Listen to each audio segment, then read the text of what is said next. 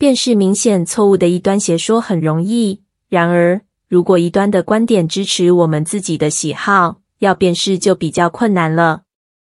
基督徒作家乔提·兰利指出，我们只是在基督的带领下逐渐得以完全，因此我们仍然拥有未能完全符合上帝心意的态度、信念和假设。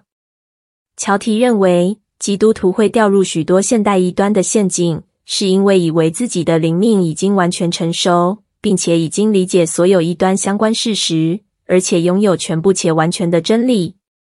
然而，实际上，我们仍然在灵命成长的过程中，唯因缺乏谦卑，才会自以为是地去区分好坏和真伪。兰利列出了以下是几个基督徒可能忽略的异端教导和倾向：一、有削弱圣经价值观的倾向。并将神学家著作的地位提升到圣经层次。异端者可能并没有明说让约翰、加尔文和保罗平起平坐，或是马丁路德胜过雅各。但是，当有人批评他们所崇拜的另类使徒时，可以看见他们开始激动大叫。异端往往在本质上就是偶像崇拜，即使所崇拜的偶像是属上帝的男人或女人，例如加尔文、古德恩。罗尔或麦拉伦，他们都是耶稣中心的仆人，但基督徒在追随他们时，要谨慎避免陷入偶像崇拜。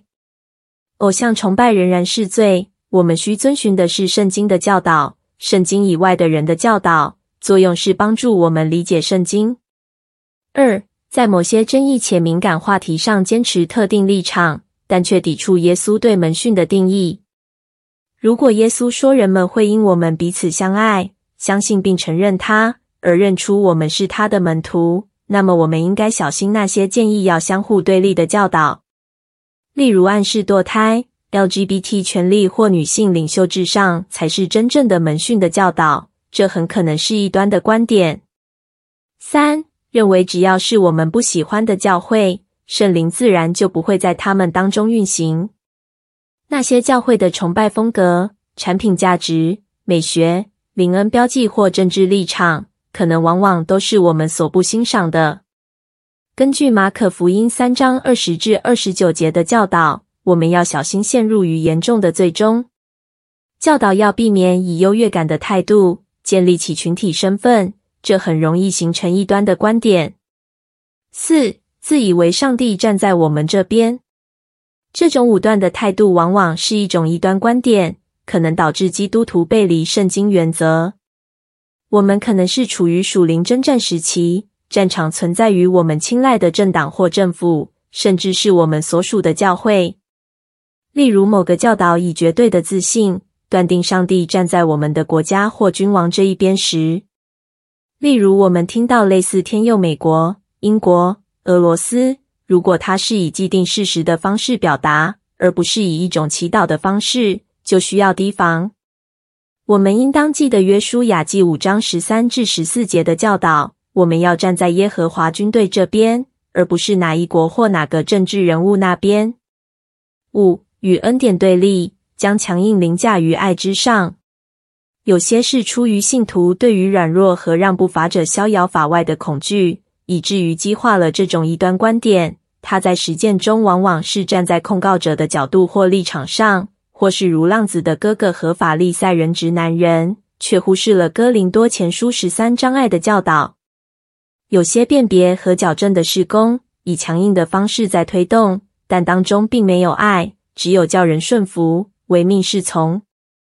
任何事工的出发点都是神的爱，在执行的过程中，也要时刻思想爱，否则就是一种出于异端思考的事工。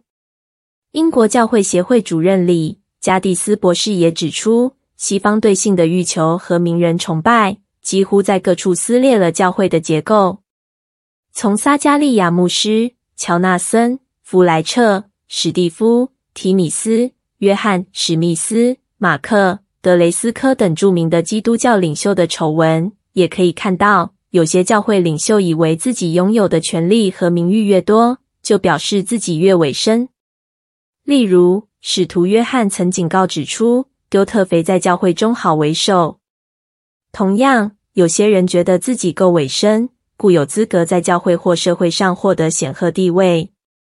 耶稣将这种不应有的傲慢与他自己的例子进行了对比。你们知道，外邦人有尊位君王的，治理他们；有大臣操权管束他们。只是在你们中间不是这样。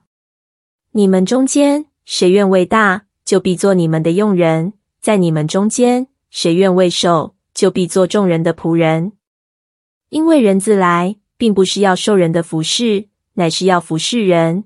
并且要舍命做多人的赎价，但加蒂斯博士也鼓励了解异端，也带来正面的影响。因为必须与谬误的教导做斗争，基督徒可能连自己都想象不到，因此加深了对上帝启示的理解。